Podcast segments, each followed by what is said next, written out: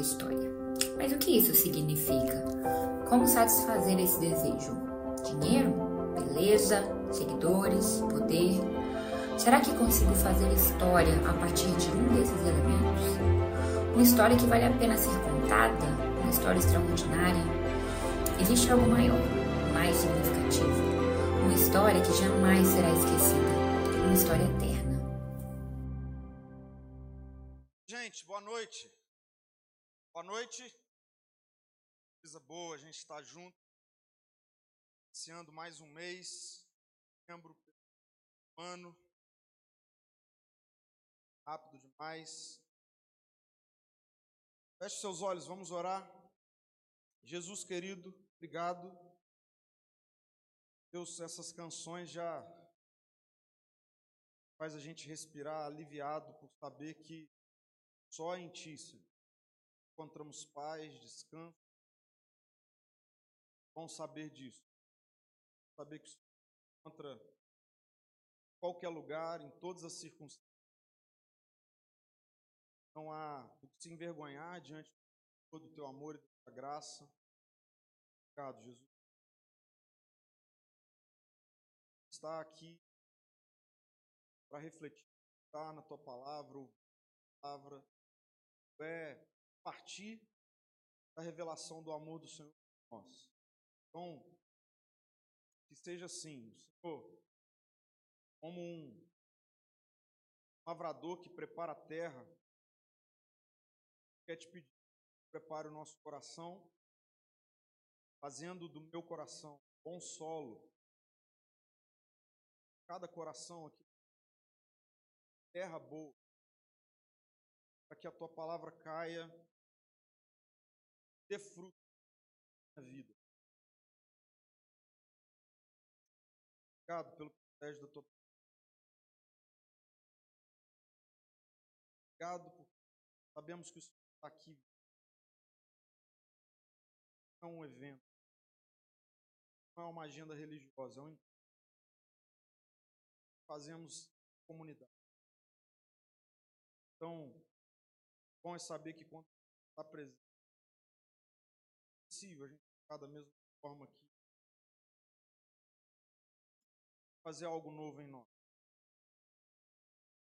Bem, Bem, gente, esse é um mês muito importante para a nossa comunidade.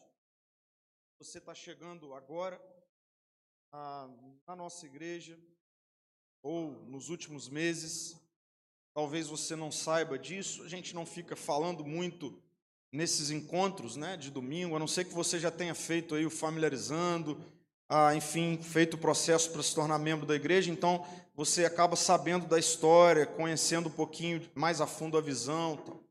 Mas se não é esse o caso, talvez você nem saiba que a nossa comunidade, essa igreja, a Igreja Ser Amor, nesse mês de novembro, completa um ano de organização. Então, há um ano atrás, novembro do ano passado, nós estávamos nos organizando como igreja. Nós ficamos um tempo como uma igreja sendo plantada. Éramos congregação de uma outra comunidade já há de muitos anos na, na região. E em novembro do ano passado nós nos organizamos. Então a gente está fazendo um ano de organização da nossa igreja, o que significa que hoje nós temos uma estrutura, uma liderança ah, formada, e, enfim, as questões da, de organização da igreja acontece, o dia a dia da igreja acontece aqui, né? Então é um mês importante, especial para a gente. A gente está celebrando um ano de aniversário. Né? É história isso. Mas que história é essa que a gente está contando? Qual é a história da nossa comunidade? Falando em história, ah, todo ser humano, uns de maneira mais intencional, refletida, outros menos, todo ser humano, é, em algum momento, é bom que pense em o que é que você está fazendo da sua história. Então, não é tão comum mais no nosso tempo a gente parar para pensar nos nossos dias acelerado, na nossa correria, sobre o que é que vão falar de mim quando eu não estiver mais aqui, né? Que história será contada sobre, sobre mim? Qual é a minha história? Qual é a sua história? qual é a história dessa igreja? Né? E eu queria afirmar para você que esse mês e essa série tem como objetivo, ou alguns objetivos, mais do que, do que a gente aprender a falar sobre nós mesmos. Então, eu fiquei pensando e definindo alguns objetivos centrais que nós vamos conversar ao longo desse mês. E aqui, de forma muito direta e objetiva, eu quero desenvolver com você. Primeiro, nós queremos com essa série alinhar e fundamentar a nossa identidade enquanto igreja de Jesus. A gente corre o risco de quando falarmos e quando falamos da nossa história, nos esquecermos que, na verdade, a história da igreja ela extrapola esse nosso um ano, ou três anos, ou a instituição, ou a denominação. A igreja de Jesus é uma história muito maior. E a gente precisa sempre ter o cuidado da nossa história não tentar, de alguma maneira, sobrepor essa história maior, que é a história de Jesus. Não é a história da igreja ser amor, é a história de Jesus. Não é a história de uma instituição, de uma denominação, é a história de Jesus. E acredite, infelizmente, é possível a gente falar muito sobre a história de uma determinada igreja e se esquecer que ela faz parte de uma história maior que é a história de Jesus. Então, quando nós falamos, precisamos celebrar a nossa existência, nós precisamos ter cuidado para que, ao celebrarmos a nossa existência, a gente não caia no erro, no engano, de uma idolatria da nossa existência. Então, esse mês a gente vai alinhar sobre isso, sobre a identidade da igreja, enquanto igreja de Jesus. Mas, segundo, nós precisamos despertar as nossas vidas, a minha vida, a sua vida, para um discipulado comunitário. Não existe a ideia de discipulado individual nas Escrituras. Aliás, e a gente vai falar mais sobre isso no decorrer dessa reflexão de hoje, não existe nem a ideia de indivíduo nas Escrituras. E nós precisamos ter cuidado de, ao pensarmos a, em desfrutar do privilégio que é ser parte do reino de Deus, não caímos no engano de achar que isso tem a ver com o exclusivismo, com a minha história. E que Deus existe por causa de mim. E que eu sou o centro do coração de Deus. Não, não sou. O indivíduo não é. O discipulado é comunitário. Jesus passava por pessoas, ele dizia assim: Vem me seguir. E quando as pessoas topavam segui-lo, elas se deparavam com um monte de gente. Difícil, doente, com problema. Jesus passava e ele passa por mim e fala: Pedro, siga-me. E aí, cuidado para a gente não, achar, não cair no engano de achar que a gente está indo para uma caminhada de é, personal discipulador, né? Porque esse negócio de discipulado acontece no meio da bagunça de um monte de gente. Então, fique surpreso, porque Jesus te convida assim: siga-me. Aí você vai e ele abre a porta e tem um monte de gente. Bagunçado, difícil. Mas você tem que saber que o discipulado acontece nesse lugar. Não é individual. Essa série vai ser para alinhar isso na minha vida e na sua vida. E terceiro, denunciar todo tipo de pragmatismo acerca de propósito de vida no âmbito individual. Deixa eu ser mais específico sobre isso aqui. Eu, assim, orei mais para falar sobre isso aqui do que sobre os dois pontos anteriores. Falei, Senhor, é isso mesmo? Me tira dessa. Falou, não, tem que falar disso. Então tá bom. O que eu estou falando sobre um pragmatismo com relação à ideia de desenvolvimento de propósito individual. Isso está muito presente no nosso tempo, isso tem gerado mais crise do que solução. Eu estou falando com base em atendimento, em pastoreio de pessoas.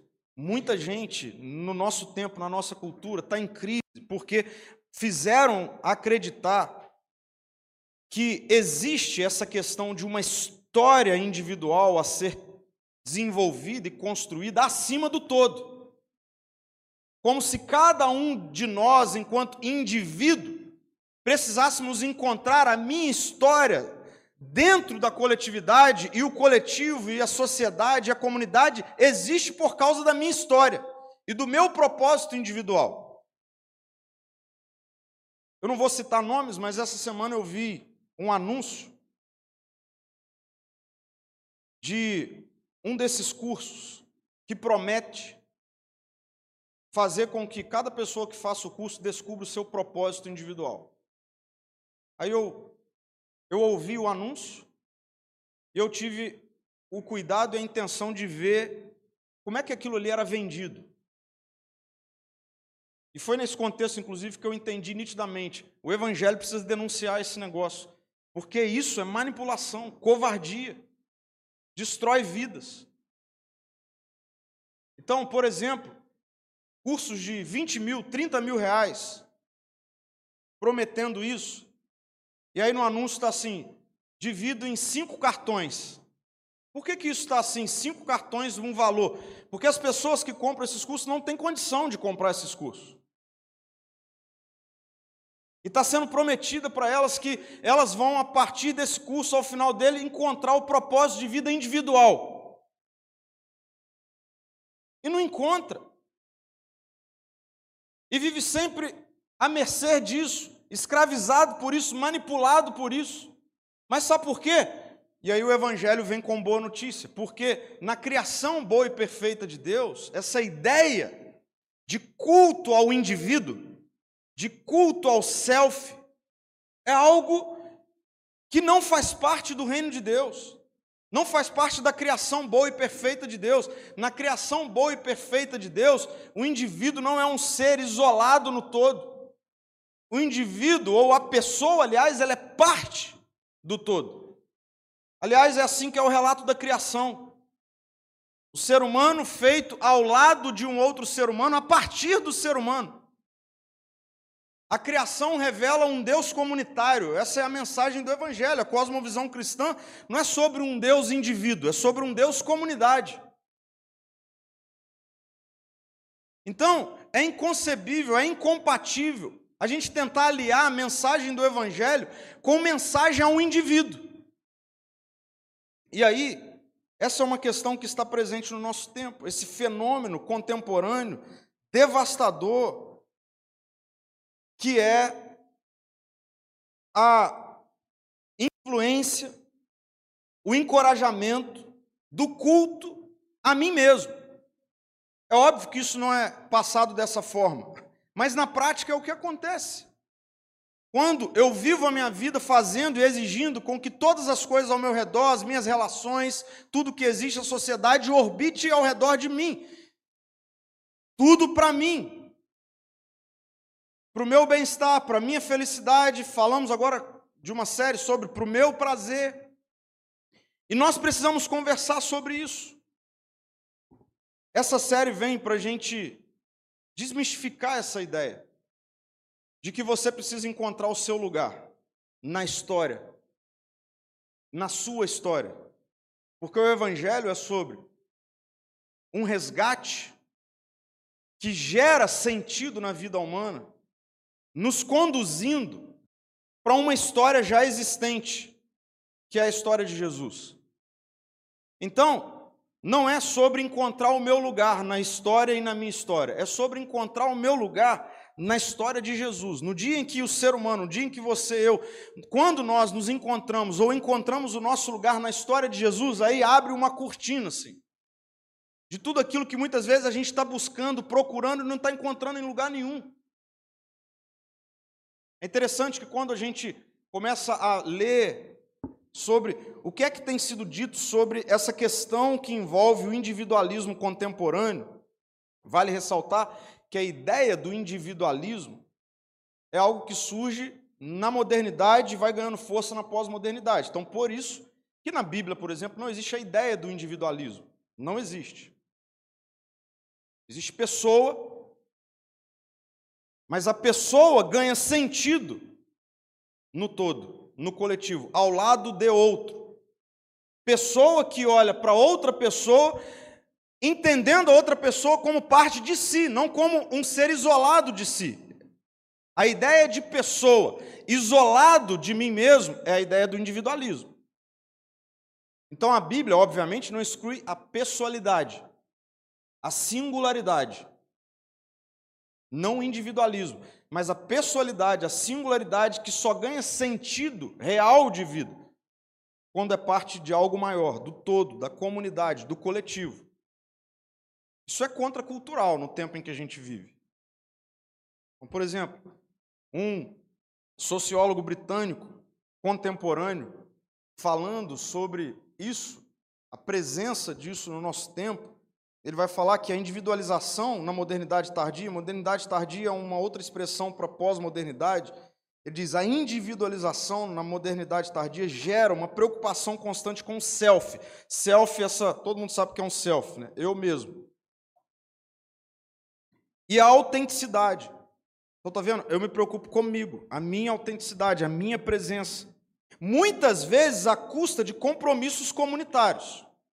Então, pronto, está explicado. Porque no nosso tempo, o compromisso é muito mais comigo mesmo e não com o outro, e não com a comunidade. Como que isso se desdobra? Se a comunidade pisa no meu calo, eu rompo com a comunidade. E entenda como comunidade: casamento, relação entre pais e filhos, relação de amizade, trabalho, igreja, tudo que envolve coletividade. Uma, uma cultura que idolatra o self, que cultua o eu, coloca o restante sempre a serviço do eu. O que vai acontecer? Consequentemente, a gente vai viver de rompimento atrás de rompimento. Se eu entro nas relações assinando um contrato comigo, esquece, não vai existir relações. Hoje pela manhã eu estava falando que, de vez em quando, a turma me chama para fazer casamento. Eu fiquei pensando, eu vou começar a fazer algumas perguntas sobre isso. Assim, no dia do casamento, vem cá, o compromisso que você está fazendo é com quem? Com você? Se for com você, nem entra. A relação não vai durar. Se eu entro nas relações firmando um compromisso comigo e não com a relação, nenhuma relação vai dar certo. Esse é um sinal do individualismo do nosso tempo enfraquecendo as relações comunitárias. Por que, que eu estou falando isso? Na primeira reflexão dessa série, porque não tem como pensar em fazer parte da história de Jesus com uma mentalidade individualista. Não tem como, é impossível. E aí, deixa eu te testar. Vamos imaginar que você tivesse uma última oportunidade de orar. Como é que seria a sua oração? Pensa aí. É uma última oração que você vai fazer. Como seria a sua oração? Deixa eu ir além. Nessa sua última oração, quantas vezes apareceria na sua oração a ideia do eu? Para mim. Me abençoe. Meu. Quantas vezes na sua oração aparece isso? Pensa aí nas suas orações. Quando você conversa com Deus, espero que você faça isso. O que, que rola nessa conversa?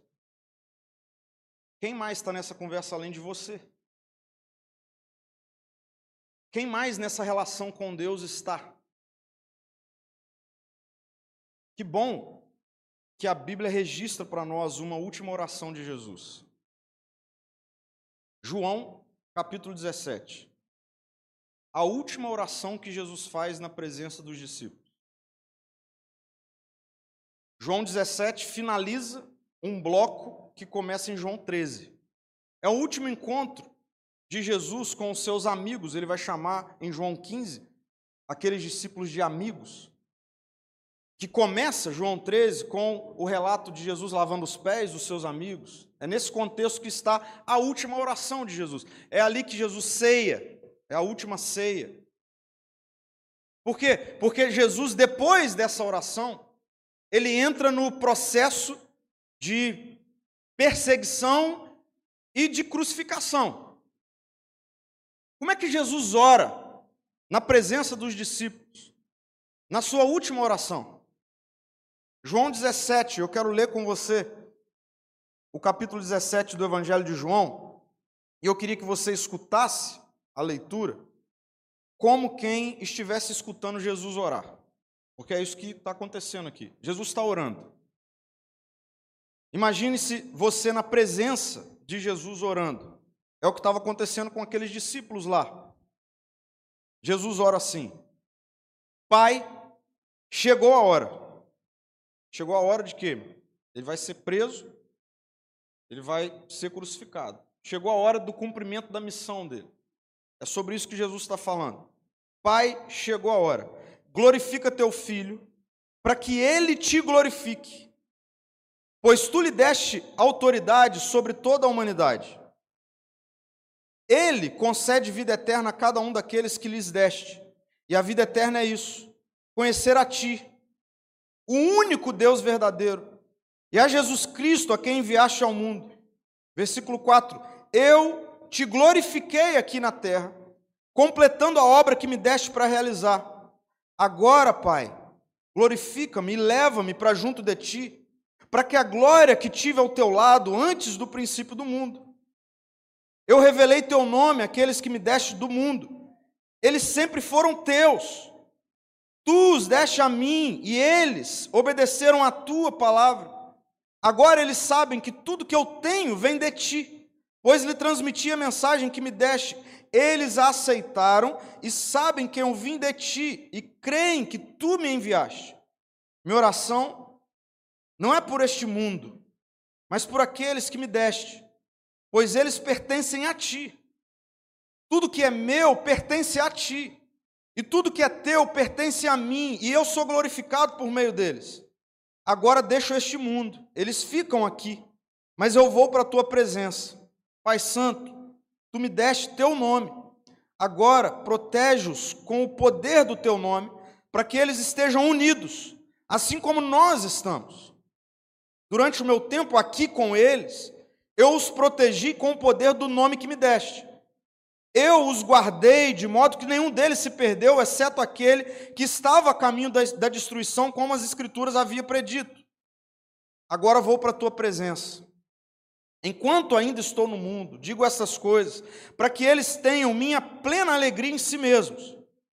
Eu lhes dei tua palavra, e o mundo os odeia porque eles não são do mundo, como eu também não sou. Não peço que os tires do mundo, mas que os proteja do maligno.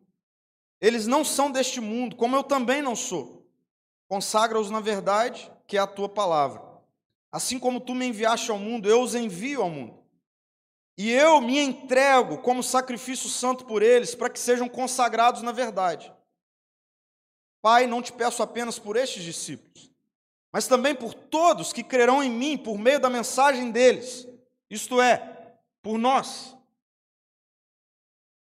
Minha oração é que todos eles sejam um, como nós somos um, como tu estás em mim, Pai, e eu estou em ti, que eles estejam em nós, para que o mundo creia que tu me enviaste. Eu dei a eles a glória que me deste, para que sejam um, como nós somos um. Eu estou neles e tu estás em mim que eles experimentem unidade perfeita, para que o mundo saiba que tu me enviaste e que os amas tanto quanto me amas. Pai, quero que os que me deste estejam comigo onde estou. Então eles verão toda a glória que me deste, porque me amaste antes mesmo do princípio do mundo. Pai justo, o mundo não te conhece, mas eu te conheço, e estes discípulos sabem que tu me enviaste. Eu revelei teu nome a eles e continuarei a fazê-lo então o teu amor por mim estará neles e eu estarei neles. Amém. Jesus orando. Jesus estrutura a sua oração. A oração de Jesus está estruturada em três partes. A primeira parte da oração de Jesus é uma relação de entrega, de adoração que Jesus está estabelecendo com o Pai. Pai, eu te glorifiquei, eu te glorifico, glorifica-me. Tudo que eu fiz foi para te glorificar, tudo que o Senhor me deu é seu. Jesus está se relacionando com Deus, com o Pai, nessa primeira parte da oração, num ato de entrega, de reconhecimento. A segunda parte da oração é Jesus conversando com o Pai, especificamente sobre os discípulos que estavam com ele ali, naquele dia, histórico, naquele lugar. E a última parte da oração é Jesus conversando com o Pai sobre a igreja os discípulos que receberiam a mensagem que começaria a partir dos apóstolos, e nós sabemos, porque Atos 1 nos mostra essa ordenança de que essa mensagem deveria até os confins da terra. Então, Jesus literalmente estava orando por você, por mim. Nós somos este povo que creu numa mensagem que começou há dois mil anos atrás. Agora, o que é fundamental a gente entender é que essa oração de Jesus, essa última oração de Jesus, para o nosso tempo se torna um manifesto contra o individualismo dos nossos dias. Essa oração de Jesus é como se Jesus estivesse ah, condenando, é como se Jesus estivesse apontando para algo tão presente no nosso tempo que nós nos acostumamos com isso e dizer: não dá para você participar da minha história. Idolatrando a si mesmo. O seu eu, o seu self, o ego. Se tornando alguém egoísta. Fazendo com que a história gire ao seu redor. Jesus está dizendo: não é esse o caminho. E a oração de Jesus está manifestando isso, por isso eu estou chamando aqui essa nossa primeira reflexão dessa série de um manifesto contra o individualismo. Você quer fazer parte da história de Jesus? Verdade, eu oro para que você diga sim, eu quero fazer parte da história de Jesus. Eu quero fazer parte da história de Jesus. Porque eu já entendi, e não precisou de muito tempo para eu entender, que eu não dou conta de fazer com que toda a história gire ao redor de mim.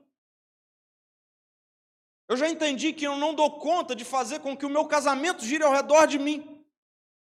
Os meus filhos girem ao redor de mim. A igreja gire ao redor de mim. Os meus amigos.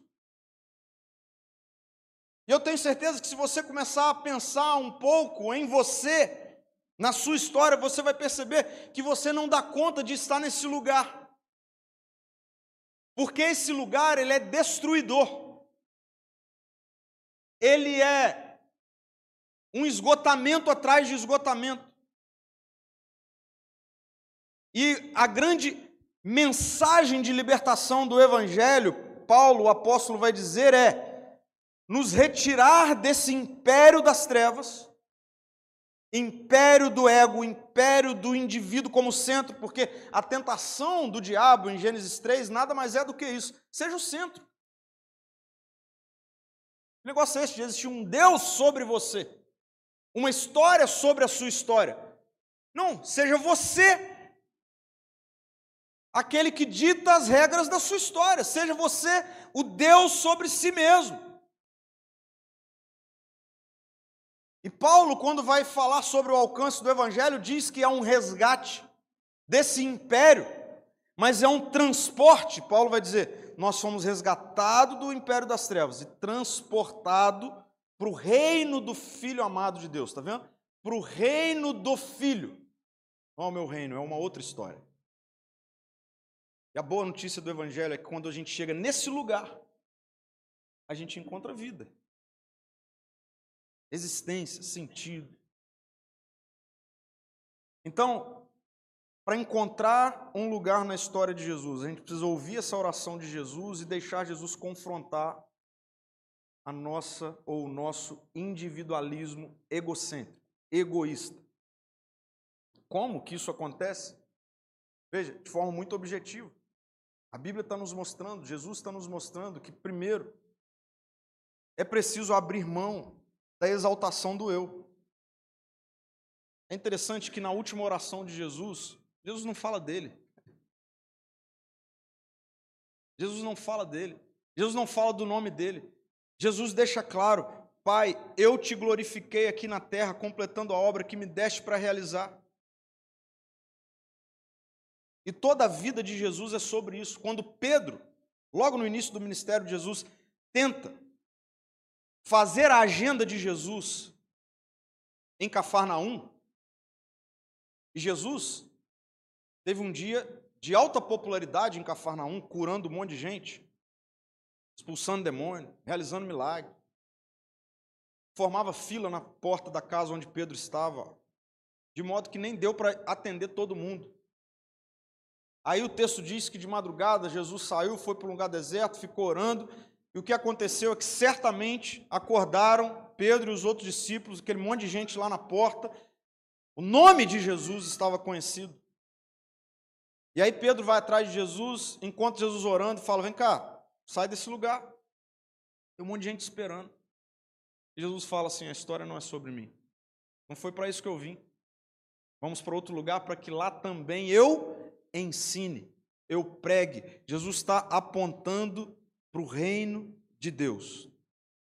E na última oração, Jesus deixa claro que não há na vida no reino essa preocupação em exaltar o eu. Isso encontra uma cultura do nosso tempo que é o contrário disso.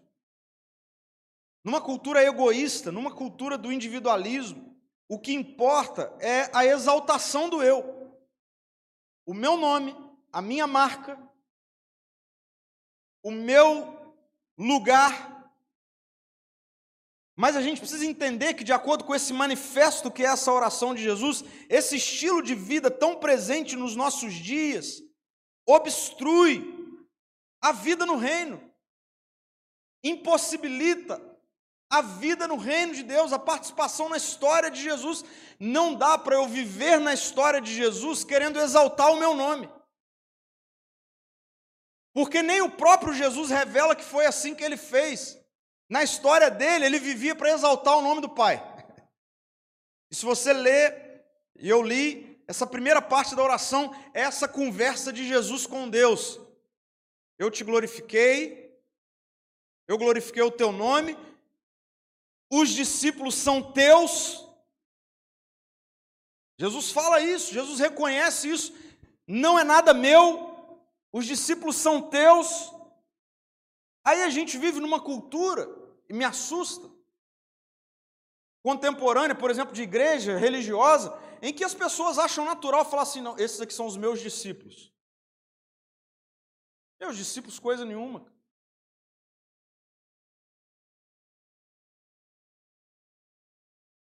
Jesus não chamou a igreja para fazer discípulo de si, para exaltar a si. Jesus chamou a igreja, chamou a mim e a você, para que então, na história dele, a gente viva para exaltá-lo. Não sou eu. A exaltação do Senhor, a glorificação do Senhor.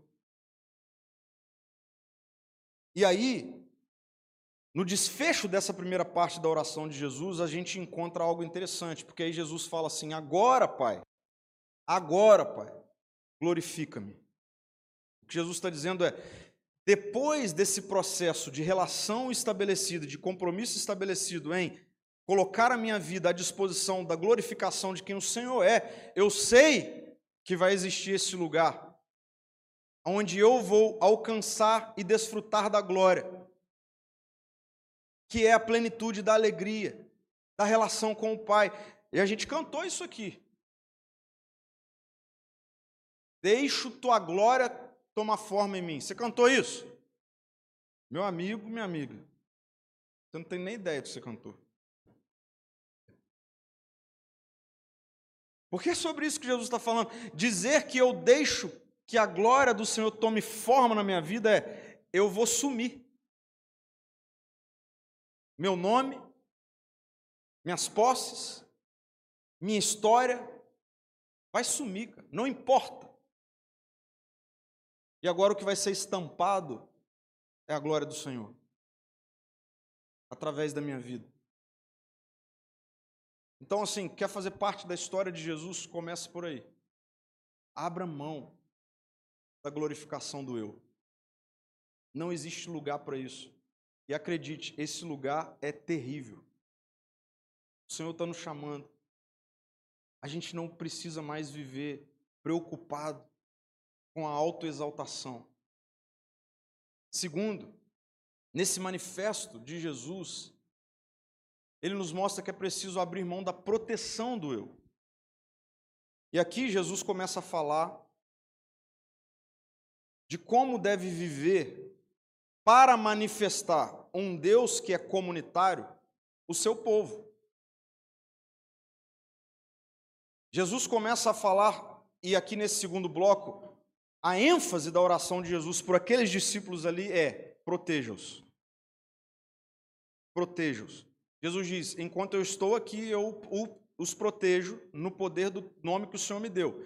Mas agora que eu estou indo para junto de ti, Jesus vai dizer: eu não estou pedindo para o Senhor tirá-los do mundo, mas eu vou te fazer um pedido, Pai. Livre-os do maligno. Para quê? Para que eles vivam em unidade. Então, olha que interessante. Nós oramos e pedimos, Senhor, me protege. Está tudo certo você orar assim também. Eu oro assim, Senhor, protege a minha vida, livra-me do mal, livra-me das ciladas do inimigo. A gente ora assim, certo? Para que a gente ora assim? Porque se nós entendemos a nossa vida no reino de Deus, essa oração e a maneira com a qual Deus me protege e me livra do maligno deve me conduzir para o compromisso com a comunidade. Não meramente para o meu bem-estar, não meramente para a minha vida. Agora, numa sociedade individualizada, cada um precisa se proteger. E é assim que nós entramos nas relações. Gente, alguns anos atrás nós viemos para cá. Hoje a gente gravou um material que vai ser lançado no domingo que vem. Eu estava ouvindo os relatos de pessoas que participaram de alguns momentos da, da nossa comunidade. E a gente teve ali no hotel, onde foi os primeiros encontros da nossa igreja. E aí eu estava ouvindo um relato e uma pessoa falando assim: Ah, eu me lembro quando éramos 20 pessoas. E eu me lembrei assim que nesse tempo, quando nós chegamos e começamos a pensar, a orar, a entender, a discernir que igreja é essa que o Senhor estava plantando, eu me lembro de ter escutado algumas vezes algumas pessoas dizerem assim: Isso não vai dar certo aqui. E quando a gente entendeu um pouco mais a fundo por que não vai dar certo aqui? É nessa ideia, e de fato existe, de que estamos num local, numa região, num lugar de cultura fechada, de cultura de desconfiança, de cultura de relacionamentos que demoram. E aí, eu me lembro que nessa época, Passei por dois momentos. Um, medo. Falei assim, é, não vai dar certo. Mas segundo momento de encorajamento. Falei assim, não, vai dar certo. Por quê? Porque isso aí é cultura das trevas. E a Bíblia diz que as portas do inferno não prevalecem contra a cultura do reino de Deus. Sabe por que, que muitas vezes nós vivemos esse tipo de cultura? Porque nós achamos e nós estamos encharcados do individualismo que na relação e na convivência eu preciso me proteger. Porque se eu não me proteger, alguém vai passar a perna em mim. Se eu não me proteger, eu vou sofrer. Aliás, eu já sofri, então não vou sofrer de novo. Agora eu preciso me proteger numa relação. Não dá para viver no reino de Deus assim. Se você quer continuar vivendo nessa cultura, você vai viver nessa cultura. Ela vai te esgotar. Mas você, eu preciso dizer para você, não dá para viver no reino de Deus assim. Porque no reino de Deus, a gente precisa abrir mão de achar que sou eu que me protejo. Porque Jesus orou e ele pediu, Pai, não tire eles do mundo, mas livra-os do mal. Jesus está colocando diante daqueles discípulos e diante de nós, enquanto discípulos, que ouve essa oração, o seguinte: na vida de vocês, quem protege vocês é o meu Pai. Participar da história de Jesus, achando que é você que se protege, impossibilita você participar da história de Jesus. Então a gente precisa, pela fé, dar passos em direção contrária a isso. E por fim, nesse manifesto contra o individualismo, é preciso abrir mão da construção do sucesso do eu. E aqui eu não estou falando de sucesso meramente num quesito resultado, ok? Sucesso profissional, é isso também, mas é mais do que isso. É sucesso enquanto vida que dá certo, vida boa, vida bem-sucedida em todas as áreas.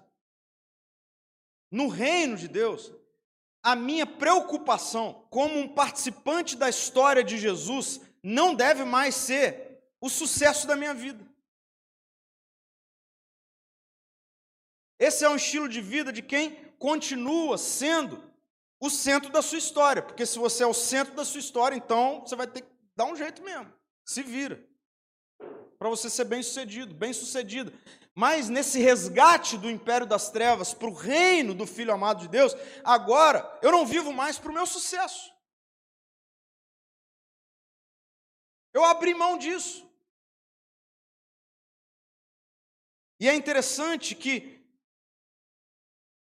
essa última parte da oração de Jesus é quando ele mais vai falar sobre unidade. Quando ele, ele começa falando, ele fala desde o início mostrando que ele e o Pai são um. Ele, o Pai e o Espírito. A revelação de quem Deus é é essa comunidade. Aí ele estende a oração para aqueles que estavam com ele e ele fala uma vez só sobre unidade, que é quando ele diz, Pai, protege-os para que eles sejam um. E aí, quando ele começa a orar para essa igreja do futuro, parece que Jesus sabia como seria o século 21. E ele diz assim, repetidas vezes, não é só uma, ele diz, Pai, que eles sejam um, para que o mundo creia na mensagem deles. Pai, que eles sejam um, para que o mundo creia no que eles estão falando. Na minha caminhada de um pouco mais de 10 anos de ministério pastoral, eu entendi desde o início, faz parte da minha vocação, da minha identidade, que eu devo conviver com os que não creem. Se você é da nossa igreja, eu quero te desafiar e te encorajar. Conviva com quem não crê em Jesus. Não tenha medo. Não tenha medo. Conviva. A questão é como a gente vai conviver. E o que a gente vai demonstrar. E como a nossa postura vai ser compatível com a mensagem que nós discursamos. Porque muitas e muitas vezes eu ouvi dos que não creem o seguinte: Pedro, vem cá. Cara, eu queria acreditar nisso aí, mas sabe por que eu não acredito? Por quê? Vocês são mais desunidos do que qualquer outra área da sociedade. Parece que Jesus sabia. Né? Eu? Fazer parte de uma igreja? Tá maluco. É mais seguro eu fazer parte da comunidade da pelada, do futebol. Da confraria do final de semana. Talvez você já tenha falado e escutado isso também. Tem alguma coisa extremamente errada nisso. Está errado é o seguinte: tem um monte de igreja que não está sendo resposta dessa oração que Jesus fez. E sabe por que não?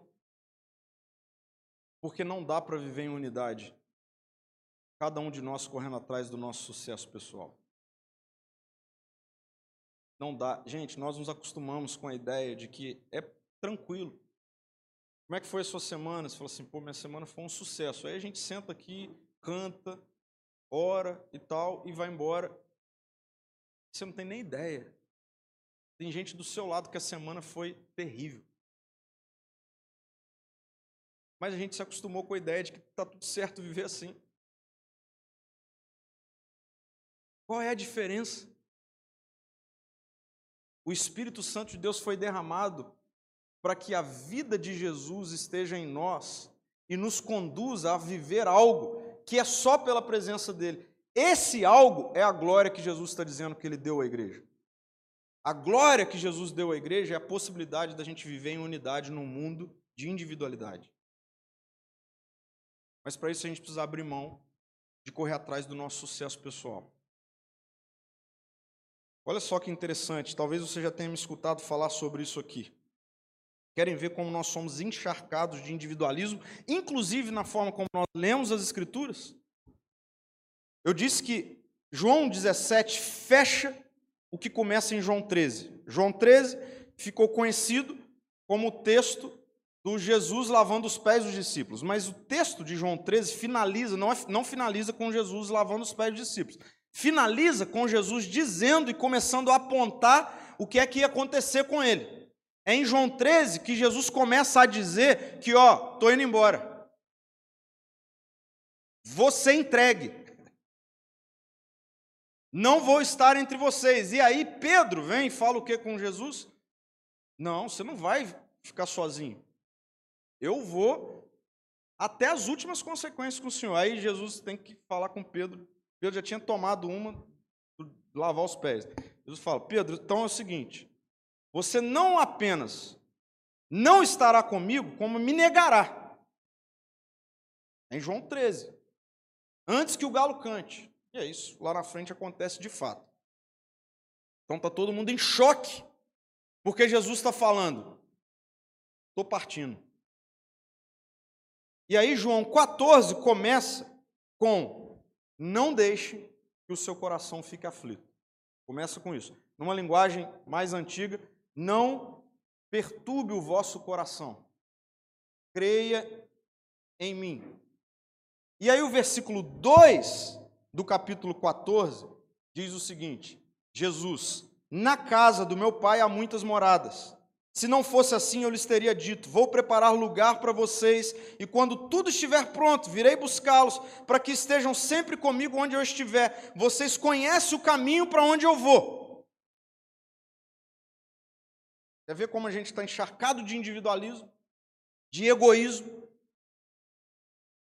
de entender relação de salvação no âmbito individual? Importa-me ser salvo.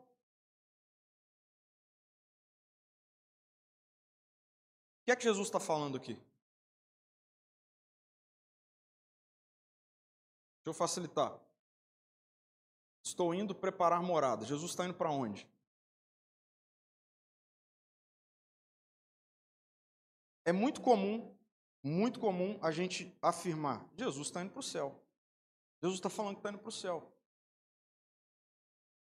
Tá bom, e o que Jesus está fazendo no céu? Está construindo a minha mansão.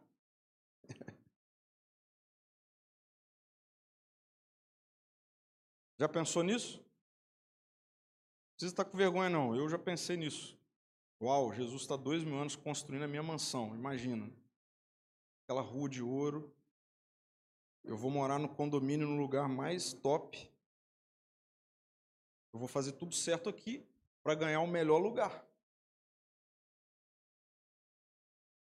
É o meu sucesso.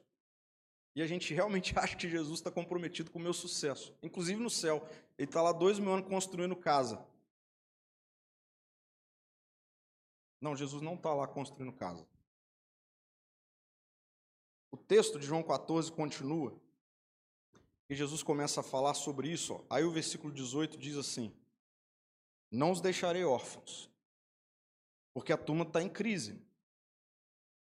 Não os deixarei órfãos. Voltarei para vocês. Em breve o mundo não me verá mais, mas vocês me verão. Porque eu vivo, vocês também viverão. No dia em que eu for ressuscitado, gravem isso. Jesus não está falando no dia em que eu voltar.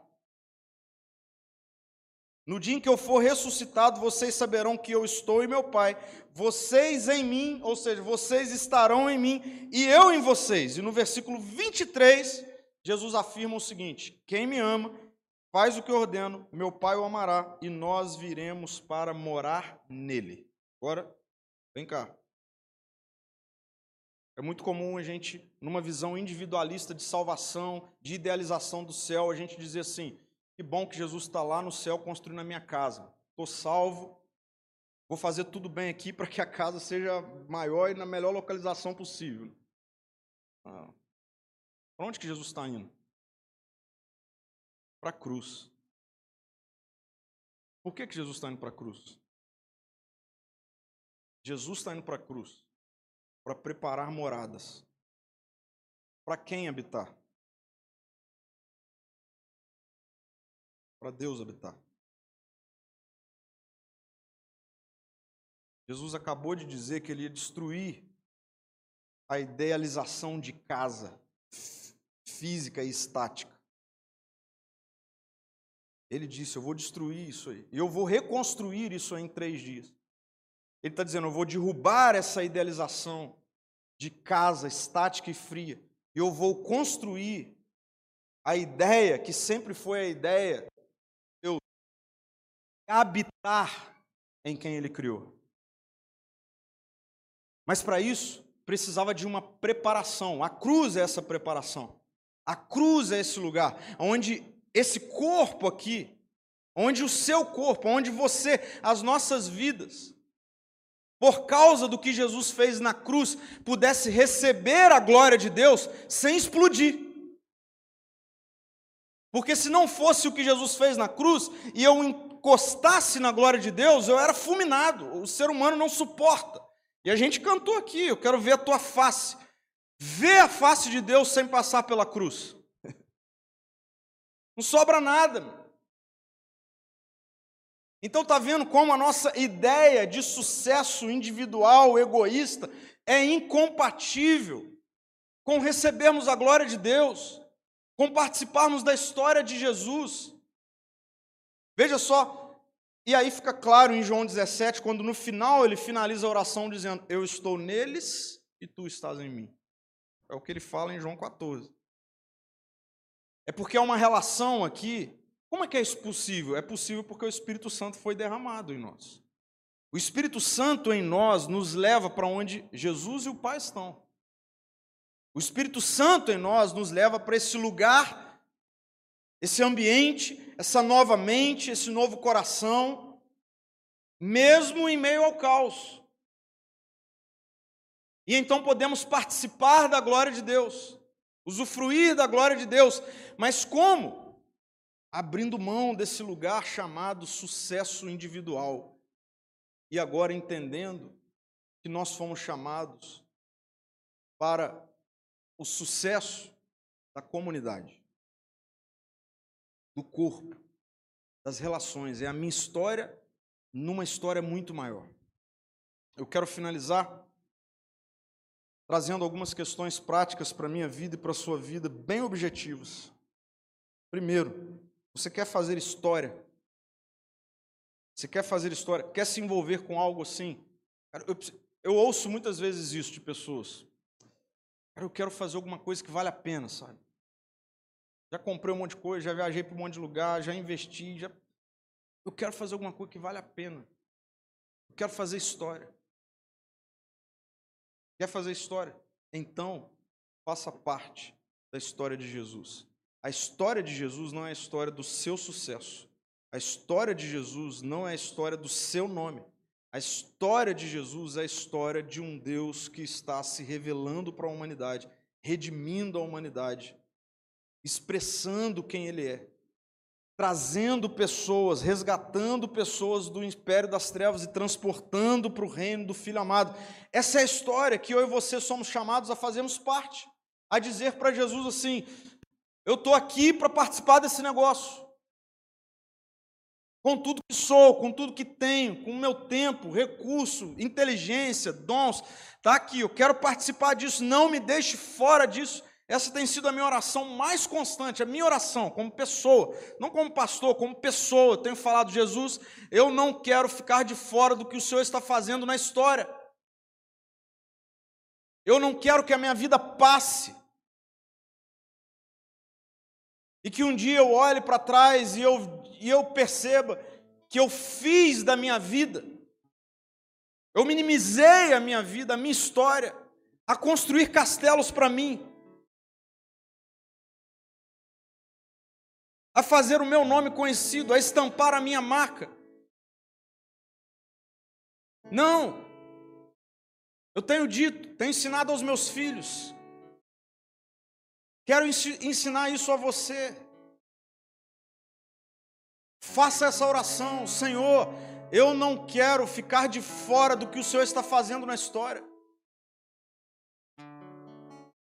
Acredite, tem muito mais do que essa ideia de que fui salvo individualmente, agora vou viver a minha vida, até que um dia eu vá para o céu receber a chave da minha mansão. Não tem nada a ver com isso.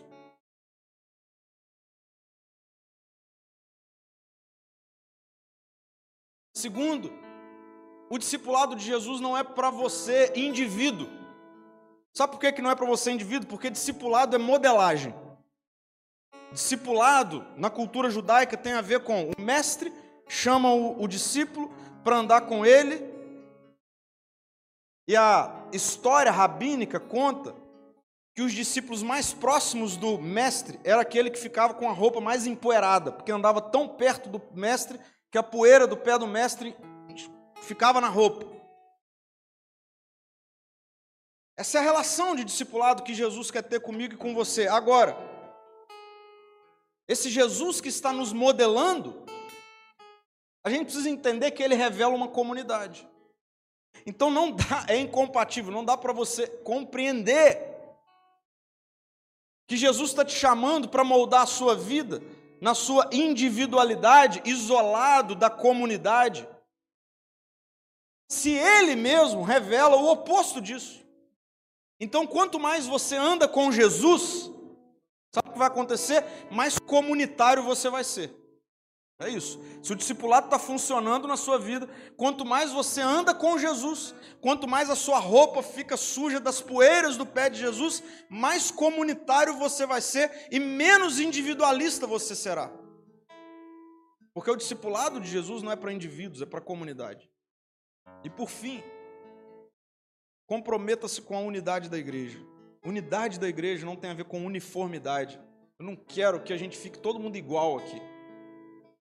Falando de um jeito, vestindo a mesma roupa. Deus me livre. É brega, né? Eu quero que cada um de nós, na nossa singularidade, compreenda que a comunidade não existe por causa de mim e para mim. E que sempre que eu tiver que abrir mão de uma vontade minha em detrimento da comunidade, sou eu que preciso abrir mão. Para que a comunidade prevaleça. Isso é unidade. E eu não tenho dúvida nenhuma que à medida em que a gente, como igreja local, viver assim, caminhar assim, sabe o que vai começar a acontecer? Os nossos amigos vão crer na mensagem que nós pregamos. Porque Jesus disse que seria assim. Gente vai cantar uma canção. E eu queria. Eu queria que você ficasse muito à vontade para o seguinte: se você está entendendo que você vai fazer essa oração, essa oração de que não vai ser mais a sua história, mas a história de Jesus. Eu queria te convidar a ficar de pé para você fazer essa oração através dessa canção, do que ela declara. Coloque para Jesus, porque pode ser que você tenha muitos medos com relação a isso. Mas eu quero te desafiar a sair daqui dessa noite falando para Jesus: não sou eu, não é o meu nome, não é a minha história, não é meu sucesso, não é a minha marca, não é a minha imagem. Está tudo agora à disposição de participar da sua história, Jesus. Obrigado, Senhor, porque o Senhor nos resgatou do império das trevas, do individualismo, do egoísmo. Porque nós não fomos criados para sermos centro da história. E obrigado pela salvação que há em Jesus. Somos tirados desse lugar e transportados para um reino que é do Filho. O Filho que passa a nos chamar de amigos o Deus que passa a nos chamar de filhos e filhas. Obrigado por estarmos nesse lugar. Mas nessa noite, eu quero ser confrontado na minha individualidade, no meu individualismo, no meu egoísmo. Que esse manifesto que foi a sua oração alcance o meu coração e a minha mente. Senhor. Amém, Jesus.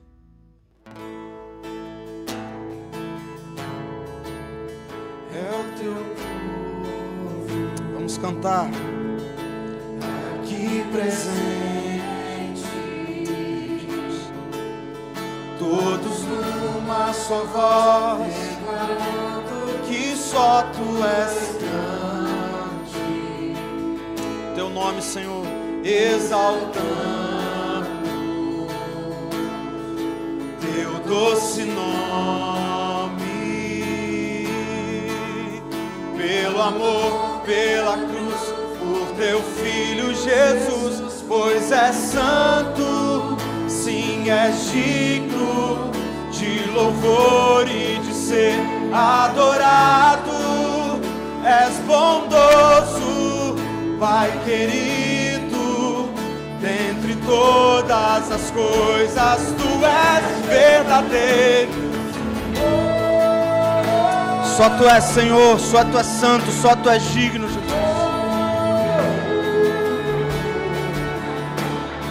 Faz de nós essa igreja, Senhor.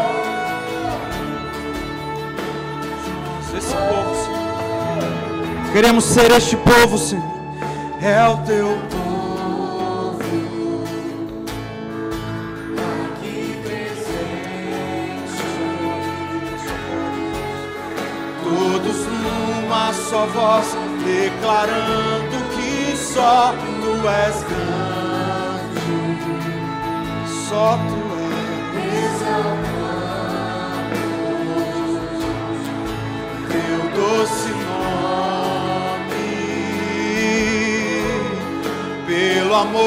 pela cruz, por teu filho Jesus, pois é santo, sim, é digno de louvor e de ser adorado, és bondoso, Pai querido todas as coisas tu és, pois é santo, sim é digno, adorado, és bondoso, Pai querido.